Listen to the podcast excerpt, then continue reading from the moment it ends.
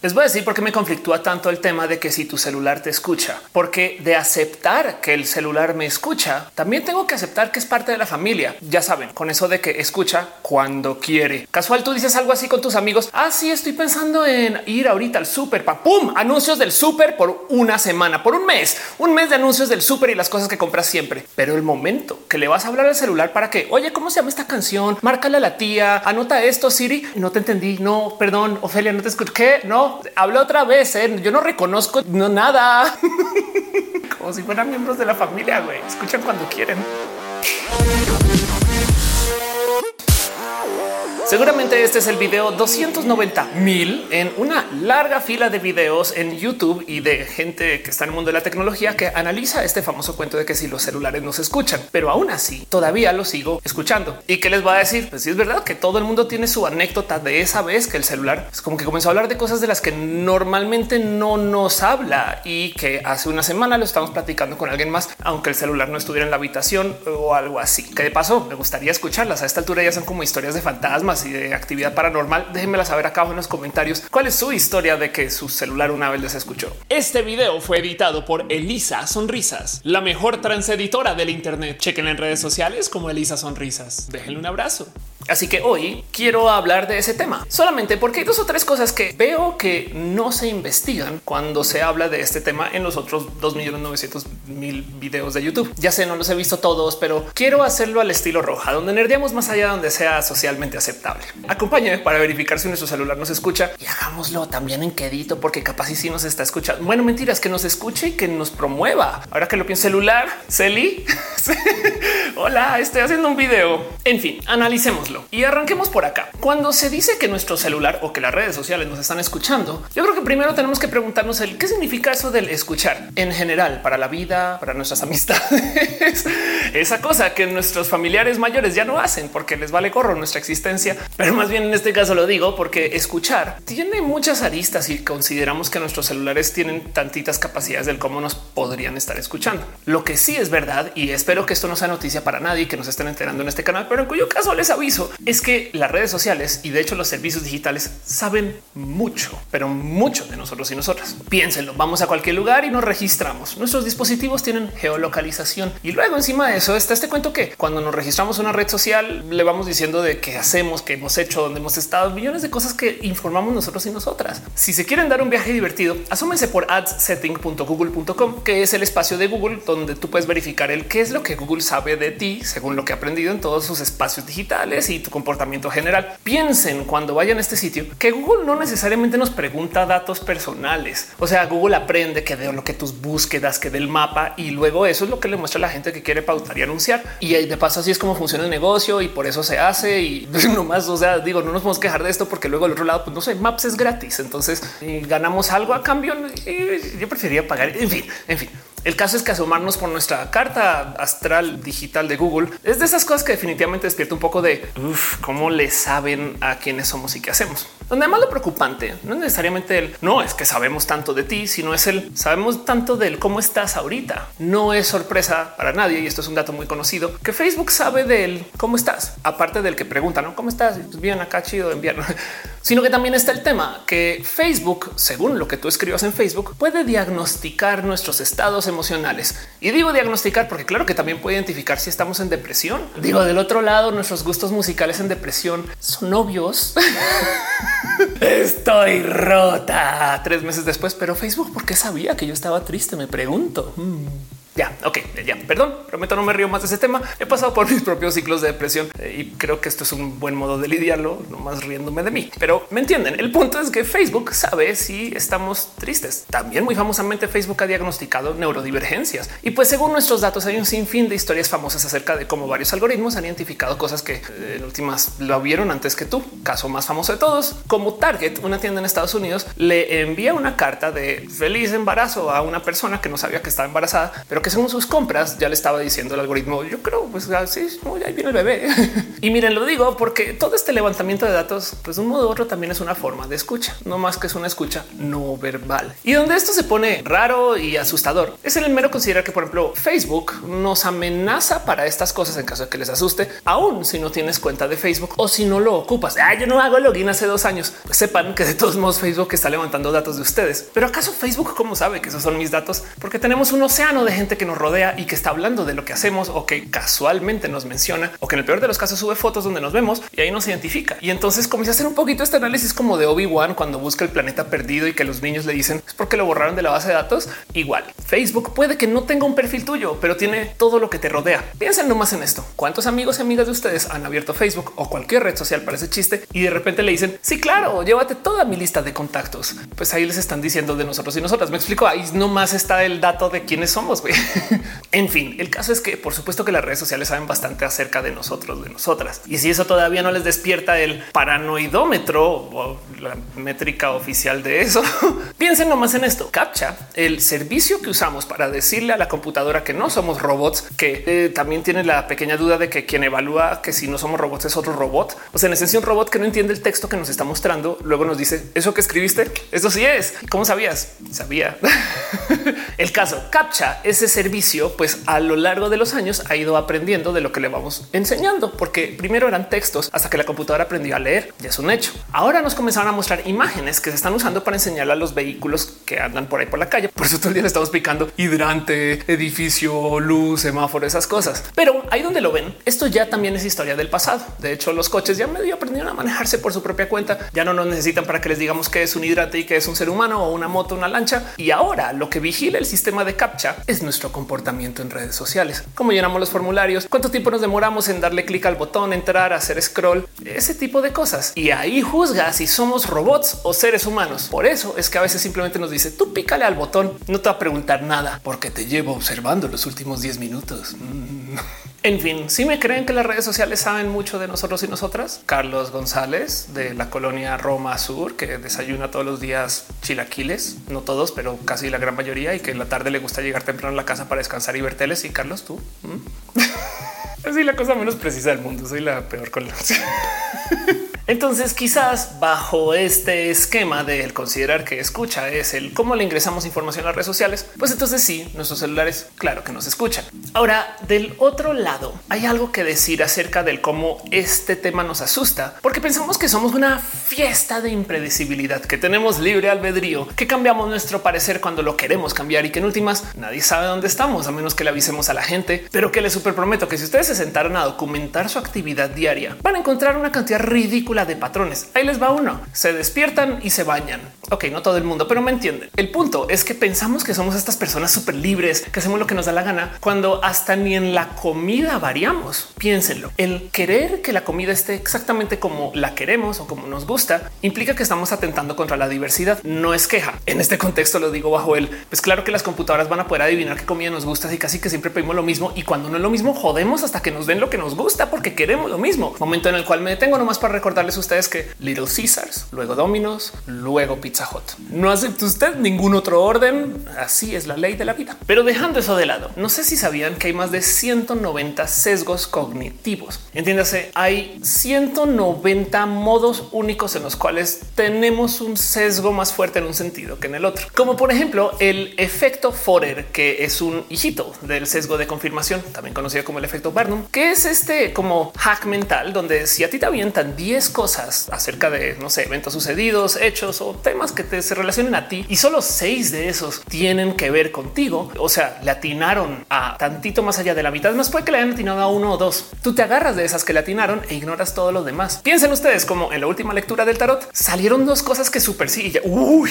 no, pues sí dijo hay que pues que yo no me la llevo bien con mi mamá y así todos los otros datos hayan sido lejanos de la realidad, te cuelgas con eso. Eso es un sesgo, es un sesgo conocido y por supuesto que una computadora podría abusar de eso, pues para tratar de predecir nuestras acciones, actividades, millones de cosas. O la pareidolia, que es un sesgo súper divertido donde pues nos encanta ver rostros donde normalmente no los hay. O sea, piensan en esto. ¿Han visto coches que son felices y coches que son tristes? Si llegara un alien y le dijéramos es que yo ahí veo un rostro en una pieza de metal, vidrio, plástico y madera que está hecha para que nos transporte por la ciudad, capaz y dice qué le pasa a esta persona. Pues es que nuestro cerebro está buscando patrones todo el día y de repente a veces en los coches ve rostros felices y rostros tristes, dejando de lado a la gente que en las bocinas y las perillitas de las bocinas ve rostros y el Mickey Mouse y estas cosas. O sea, como que vemos caras y expresiones en muchos lugares donde genuinamente no los están, pero así funciona. Y como estos hay más de 190 sesgos. Hay 190 modos conocidos bajo los cuales se puede predecir el cómo estaríamos actuando. Evidentemente ninguno de estos sesgos es pues, determinante, o sea, no es un hecho que tú vas a ver un rostro ahí, sino que suele suceder. Y esto por una computadora puede ser todo lo que necesita.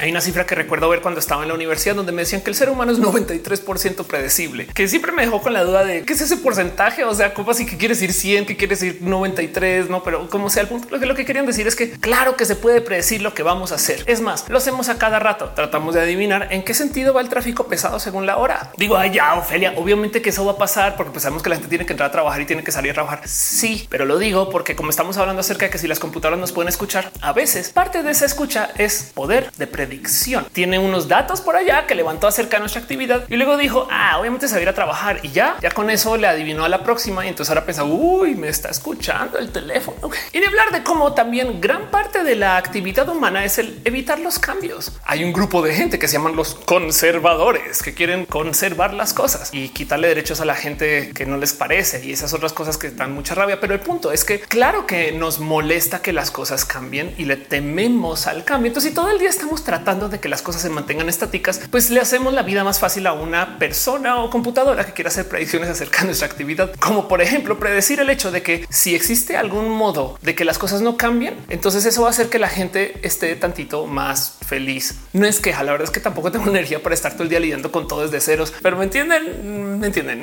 Ahora les dije que quería hablar este tema desde el no veo que mucha gente esté levantando estos otros modos de verlo. Y es que hay un ángulo en particular que me salta mucho, que pasa por ignorado cuando veo estos videos acerca de que si los celulares nos escuchan. Y es que los celulares no solo nos escuchan ni las redes sociales, sino que también nos hablan. Por es porque no solo somos personas predecibles, sino que también somos personas influenciables. Así como les digo, a mí me choca que la descripción de mi trabajo sea influencer. ¿Por qué le puedo hacer? Porque así le llaman. Entonces ni modo, ya no la peleo. Pero el punto es que siempre que veo que dicen las influencers y sale Ophelia Pastrana, yo pienso esto asume que todo el mundo es influenciable. De hecho, en particular, este canal no quisiera que se trate acerca de yo decirles a ustedes qué pensar, sino acerca de que estamos construyendo pues, una forma de pensamiento crítico, por lo menos en conjunto, y que estamos descubriendo las cosas aquí de la mano. Pero lo que sí es verdad es que yo no puedo negar el hecho de que sí hay gente que se deja influenciar y yo también. Hay muchas cosas que me dicen a mí que en últimas no tengo el tiempo de investigar. Tomo la palabra de alguien y luego trabajo sobre eso. Por supuesto, parte del tener una mente abierta es el saber que todas estas cosas que nos dijeron otras personas las podemos poner en duda, nos podemos deconstruir o podemos recapacitar lo que nos enseñaron. Pero como sea, si es verdad que para una computadora puede cambiar nuestros estados anímicos o puede cambiar el cómo nos comportamos. Y permítame me explico con el siguiente ejemplo. Yo sé que a todo el mundo le molesta que alguien le esté tomando fotos a su comida, aunque también al parecer todo el mundo le toma fotos a su comida para subir a las redes sociales. De hecho, hay restaurantes donde no dejan que le tomes fotos a la comida, no porque va a romper con la dinámica social, sino porque quieren que si tú lo haces, lo hagas en un plato que se vea bien. Sobre decir que son restaurantes muy frufrus, que les haría daño que una persona influencer suba un plato donde la comida no se ve pues perfecta. Pero el punto es que estas cosas existen y estas dinámicas son pues parte de nuestra vida ahorita. ¿Por qué creen que sucede esto? Pues porque por un lado, claro que queremos compartir nuestra comida, es deliciosa, nada como los chilaquiles de Carlos.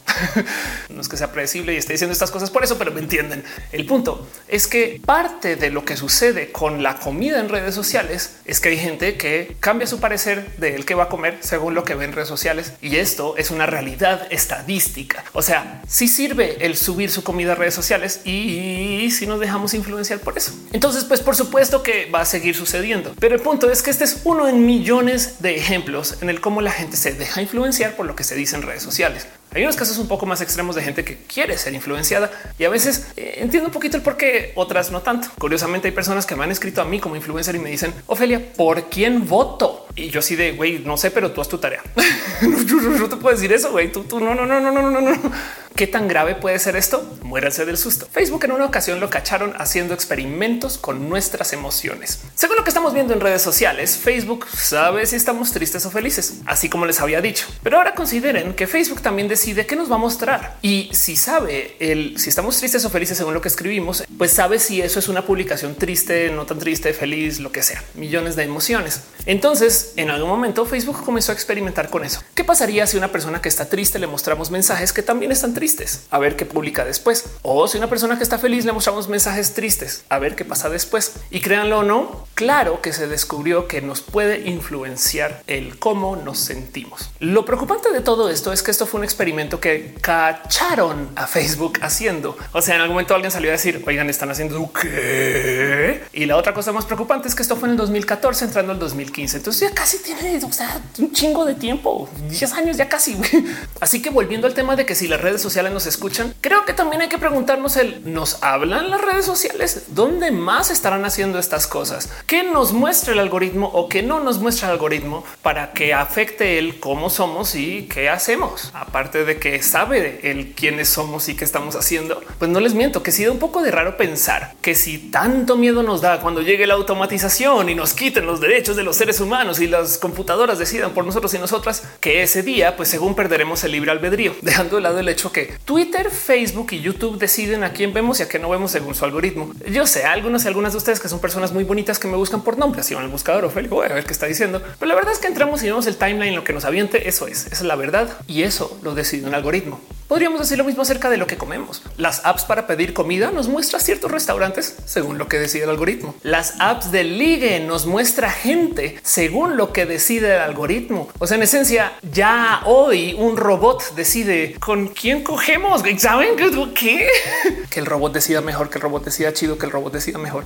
Pero bueno, volvamos al tema de que si nuestros celulares nos escuchan y quiero analizar esto desde una esquina que en últimas hace mucho sentido no más de ver y es la mera logística del qué sucedería si si nos escuchara, porque aquí es donde se pone muy interesante la cosa. Si nuestros celulares nos estuvieran escuchando, implica que tendrían que estar grabando lo que hacemos o como sabemos que tenemos almacenamiento pues limitado porque es un celular, lo tiene que estar transmitiendo vía la red a alguien para que luego lo analicen. Y entonces aquí podemos ponerle números a la situación. Para hacer una transmisión de audio que se pueda entender bien lo que estamos diciendo, y esto es si le estuviéramos hablando directamente al celular como si fuera un mensaje de voz, tendríamos que estar haciendo una transmisión de 1.5 mbps, o sea, megabaudios por segundo, que si traducimos eso a consumo de megabits, quiere decir que estamos haciendo un envío de más o menos unos 675 megabytes por hora de audio por red social. Como tenemos varias redes sociales instaladas, entonces a lo mejor estamos usando Twitter y Facebook y TikTok y todas esas nos están escuchando, lo cual quiere decir que técnicamente nuestro celular están viendo gigas por segundo cada vez que abrimos las redes sociales. Una asomadita por el contador de cuánto tiempo gasto yo haciendo uso de las redes sociales en mi celular. Topa que yo quemo algo así como unas ocho horas diarias en redes sociales. Hey, soy influencer, no me odien.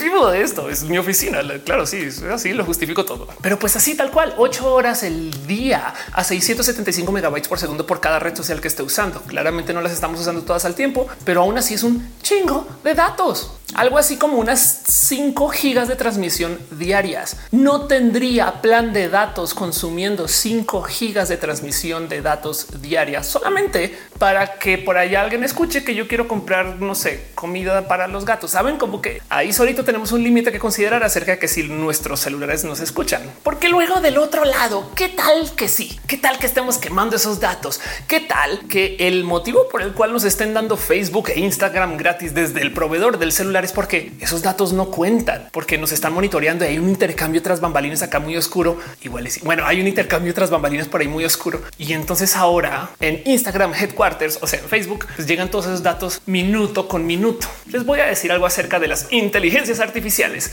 y es que no son muy, muy, muy artificiales. Quizás son un poquito más artesanales que artificiales. A mí me encanta hacer uso de inteligencia artificial como término paraguas para hablar acerca de pues, estas magias que hacen las computadoras. Pero la verdad es es que las inteligencias artificiales hay que educarlas porque son niños y niñas muy mal criadas. Mentiras, pero porque en últimas tienen que aprender de algún lugar y los datos que le alimentes a la inteligencia artificial, pues determina qué tan inteligente puede ser. O sea, si le dices estupideces, solamente va a poder decir estupideces. ¿Y cómo funciona esto? Cientos, a veces miles de personas. Piensen en esto. ¿Cómo aprendieron las computadoras a leer CAPTCHA? ¿Cuánta gente usó CAPTCHAs para que luego eso le enseñara el software de reconocimiento de caracteres ópticos del OCR? Y ya sé que también había OCRs que usaban bases diferentes para aprender etc. Pero pues el motivo por el cual las computadoras aprenden a leer en forma fue después del CAPTCHA. Pero lo mismo con todo lo demás. Hay un sinfín de lugares, sobre todo en estos espacios del mundo donde la labor es más barata, donde contratan gente para repasar todos los datos que se le alimentan en las inteligencias artificiales para que luego aprendan bien y todavía meten la pata con todo tipo de cosas. Hace nada Facebook casual no tuvo ningún problema con identificar a la gente negra en los videos como simios, así tal cual. Y si es un poco de qué pedo computadora racista. Pero bueno, el punto es que la triste historia de las inteligencias artificiales es que hay gente que está ayudando ahí con el data entry. Ahora imagínense esas personas escuchando todo el día 675 megabytes de audio de cada persona que usa las redes sociales. ¿Cuánto sería esto? Pensemos en Instagram no más. Hay 32 millones de usuarios de Instagram en México. Todas esas personas se les escucha a 675 megabytes por segundo, lo cual quiere decir que en esencia solo México estaría guardando 190 petabytes información de audio para luego tener que analizar. Claro, lo podría analizar una inteligencia artificial, pero primero tiene que escucharlo a alguien para enseñarle a la inteligencia artificial a escuchar y le han pedido una canción a Siri para que escuche otra cosa. Falta. Sobra decir que este ángulo que les estoy presentando acá está más que estudiado. Por supuesto que hay gente del mundo de la tecnología que se ha sentado a analizar el transmisión de datos, el cuánto se calienta la pila, es el procesador se está moviendo, el si el teléfono cambia, si está en un espacio donde no puede tener señal versus donde sí, millones de cosas. Y han descubierto que si nos estuvieran escuchando los celulares no están enviando datos, excepto en una condición muy específica. Y de esa también tenemos que hablar. Y es que resulta que para todo este análisis se nos olvida que existen los asistentes personales, esos mismos que luego van a recordar cuando nuestras tías le daban las gracias y por eso no nos van a asesinar en la rebelión de las máquinas y ubican.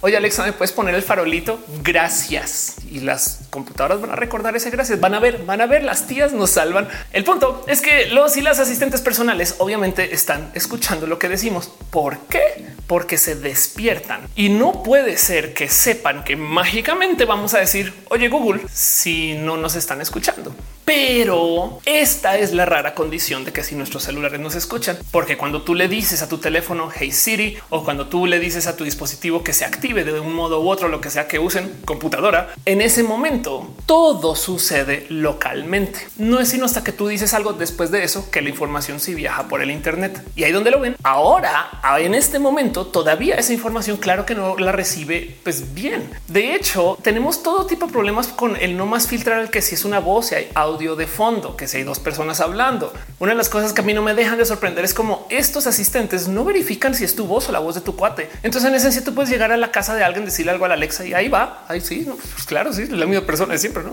Ni eso identifican bien para el audio que se les está enviando a estas empresas con nuestras órdenes. Ahí sí tienen gente escuchando. Ahora, como dicen que funciona, están levantando trozos de audio que sean indistinguibles y sobre eso, entonces estas personas se sientan a tratar de descifrar qué palabras están diciendo para que la inteligencia artificial algún día sí pueda aprender a escucharnos. Pero como sea, el punto de que estas empresas sí nos están escuchando es que para que nos escuchen tenemos que dar permiso, que despierta la duda y qué tal que sea nomás esporádicamente, no sea siempre. Eso es otro tema. Eso ya no habla de las redes sociales porque las redes sociales no sabrían cuándo sí vale la pena escuchar, cuándo no. Tendrían que escuchar todo el día y luego decidir ah, este es buen momento. ¿eh? Y eso no es tan fácil como parece, aunque en ciencia ficción lo hagan todo el día, pero no es tan fácil, se los juro. De paso, una de las propuestas súper cool de la tecnología que nos propone Apple para todo esto es que el teléfono no tenga que enviar datos al Internet para hacer este análisis del qué fue lo que dijiste. Por eso los celulares de ahora tienen este chip de Siri que técnicamente es un procesador interno de texto, voz y de millones de modos de ingresar información para que no tenga que enviar eso a la nube, hacer el análisis y volver, sino que se mantenga todo en tu teléfono siempre. Y por consecuencia, entonces esto pues funciona de un modo bastante veces más seguro. Creerías tú, porque del otro lado tener una computadora que te entienda todo el día escuchándote y eso sí da un poco de,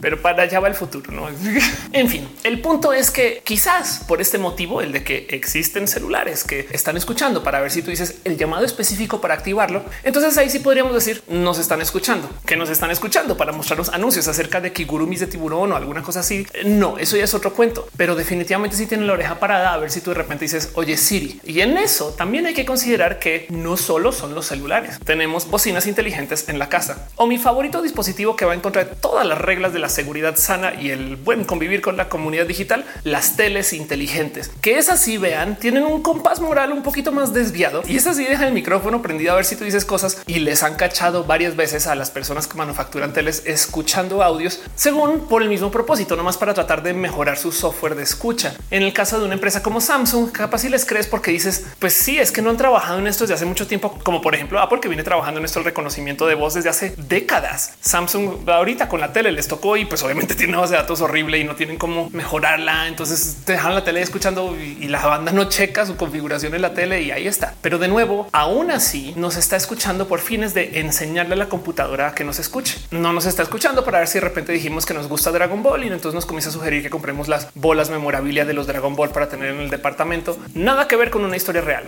otros lugares donde la tecnología puede que nos esté escuchando. Esto, aunque nos avisan, es una de estas cosas que la gente no checa mucho, pero por ejemplo en Airbnb, claro que muchas personas que están rentando su departamento dejan su cámara o su micrófono de seguridad solo por si acaso. Uno de los motivos por los cuales hacen esto es, depende del país al que vayan, que Airbnb lista y permite que ciertas personas entren al departamento o la casa rentada. Tú tienes que decirle van dos personas. Entonces si se escucha más de una voz, capaz si la persona quien rentó se va a dar cuenta. Y ojo, esto no es a sorpresa de la persona que renta. Ahí te dicen, te van a escuchar, pero es como lo que sea que aparece en el sistema de instalación que tú las continuar, continuar. Sí, next, next, next, pagar, pagar, pagar. te van a escuchar. Sí, escúchame, no hay pedos. En fin, este tema puede ser muy asustador porque hay todo tipo de raras tecnologías para escuchar también. Miren, ahí les dejo una que puede que ustedes no sepan que existe, pero los AirPods, los dispositivos para escuchar música de Apple, pues claro que también tienen un micrófono y ese micrófono lo podemos dejar en la habitación de alguien. No hagan esto sin el consentimiento de la gente, pero luego su celular que también se mantiene conectado al audífono tiene un modo de escucha de ese micrófono, se llama Live Listen. Entonces ustedes pueden dejar un audífono acá, irse a la otra habitación y escuchar. hey, no lo aprendieron en este canal y si lo aprendieron para el bien, entonces gracias y mencionenme en ese caso sería chido. Pero bueno, el punto es que hay todo tipo de raras tecnologías para escuchar a la gente. Por supuesto que existen estas personas que se llaman espías y hay todo tipo de bonitas tecnologías que han desarrollado para poder espiar. Una de estas que para mí es de las más impresionantes y se las comparto solamente porque quiero que convivamos en la paranoia es el hecho de que si el sonido es movimientos y vibraciones en el aire, pues entonces obviamente si pudiéramos captar el cómo las cosas que nos rodean vibran según cómo se mueva el aire, podríamos reconstruir ese sonido. Piensen en esto. Existe la tecnología para grabar una bocina que saben que se mueve y luego, según ese movimiento, recrear el sonido, aunque hayas grabado el video sin audio del total. El tema es que muchas cosas se mueven alrededor de nosotros y nosotras. Por ejemplo, acá les dejo audio reconstruido de cómo rebota en una planta.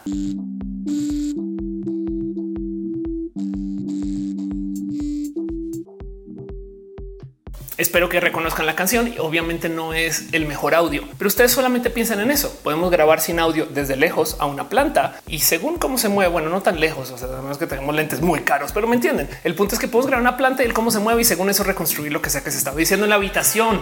Esta tecnología de paso desarrollada por el MIT se demostró originalmente con una bolsa de papas que habían dejado en una habitación que luego grabaron con una cámara al otro lado de una ventana. Sí, la cámara está puesta casi contra la ventana, entonces eh, te darías cuenta, pero el punto es que grabaron una bolsa de papas en el piso y según cómo se movía, reconstruyeron el que se estaba diciendo dentro de la habitación. That lamb was sure to go de ahí a que se entienda o no, eh, ahí verán ustedes el cómo se escucha. Pero aún así, esto puede ser suficiente para poder distinguir si estás con una persona. En la reconstrucción, pues claro que te das cuenta del qué voz es, de quién habla. Eso claro que sí lo puedes levantar. Y recuerden como les decía que si grabas una bocina que se está moviendo, entonces puedes reconstruir el audio que está saliendo de la bocina. Bueno, pues esta tecnología sirve para poder hacer eso desde el grabar unos audífonos. O sea, en este otro experimento que hicieron en el MIT comprobaron que si dejas unos audífonos ahí como digamos en el piso y los grabas con una cámara cámara de alta velocidad. Entonces puedes levantar el movimiento dentro de los audífonos a través de la rejilla y con eso luego lo que sale pues es tan bueno como audio que se lo puedes alimentar a Shazam y Shazam te dice esta es la canción que está sonando. Muéranse de la paranoia porque lo más impresionante de esta tecnología del MIT es que todo esto se publicó en un paper del 2014.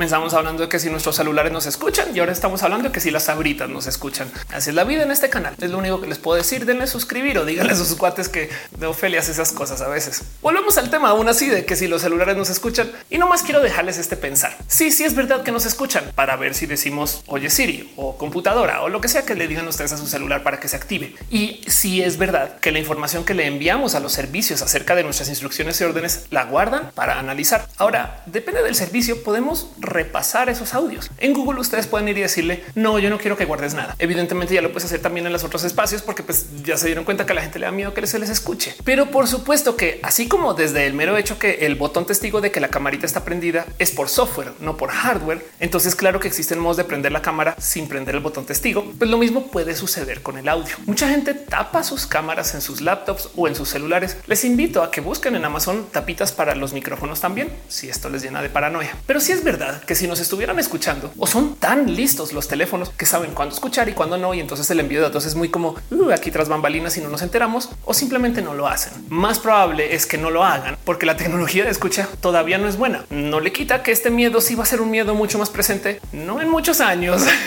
En esencia, los celulares, claro que nos escuchan, pero no para vendernos ítems de cosplay que podemos conseguir más baratos si fuéramos a la Friki Plaza, pero somos una bola de perezosos y perezosos y lo pedimos en Amazon. Eso no es parte del por qué nos escuchan. O mejor dicho, puesto como lo han dicho los CEO de Facebook, Instagram y de Twitter, el motivo por el cual no nos escuchan las redes sociales es porque no lo necesitan. Y así de bueno es el servicio de los anuncios de ahora. Imagínense. Pero bueno, de paso aprovecho nomás para dejar en dicho que pedir en línea sí puede ser un modo barato de conseguir cosas de cosplay solamente por hacer chistes. Yo digo cosas a veces solo por los chistes. Ténganme paciencia. Gracias por estar en este video. Eh, nos vemos en el próximo y cualquier cosa o cualquier historia de este tema, déjenmela saber acá abajo en los comentarios. Es que era un chingo.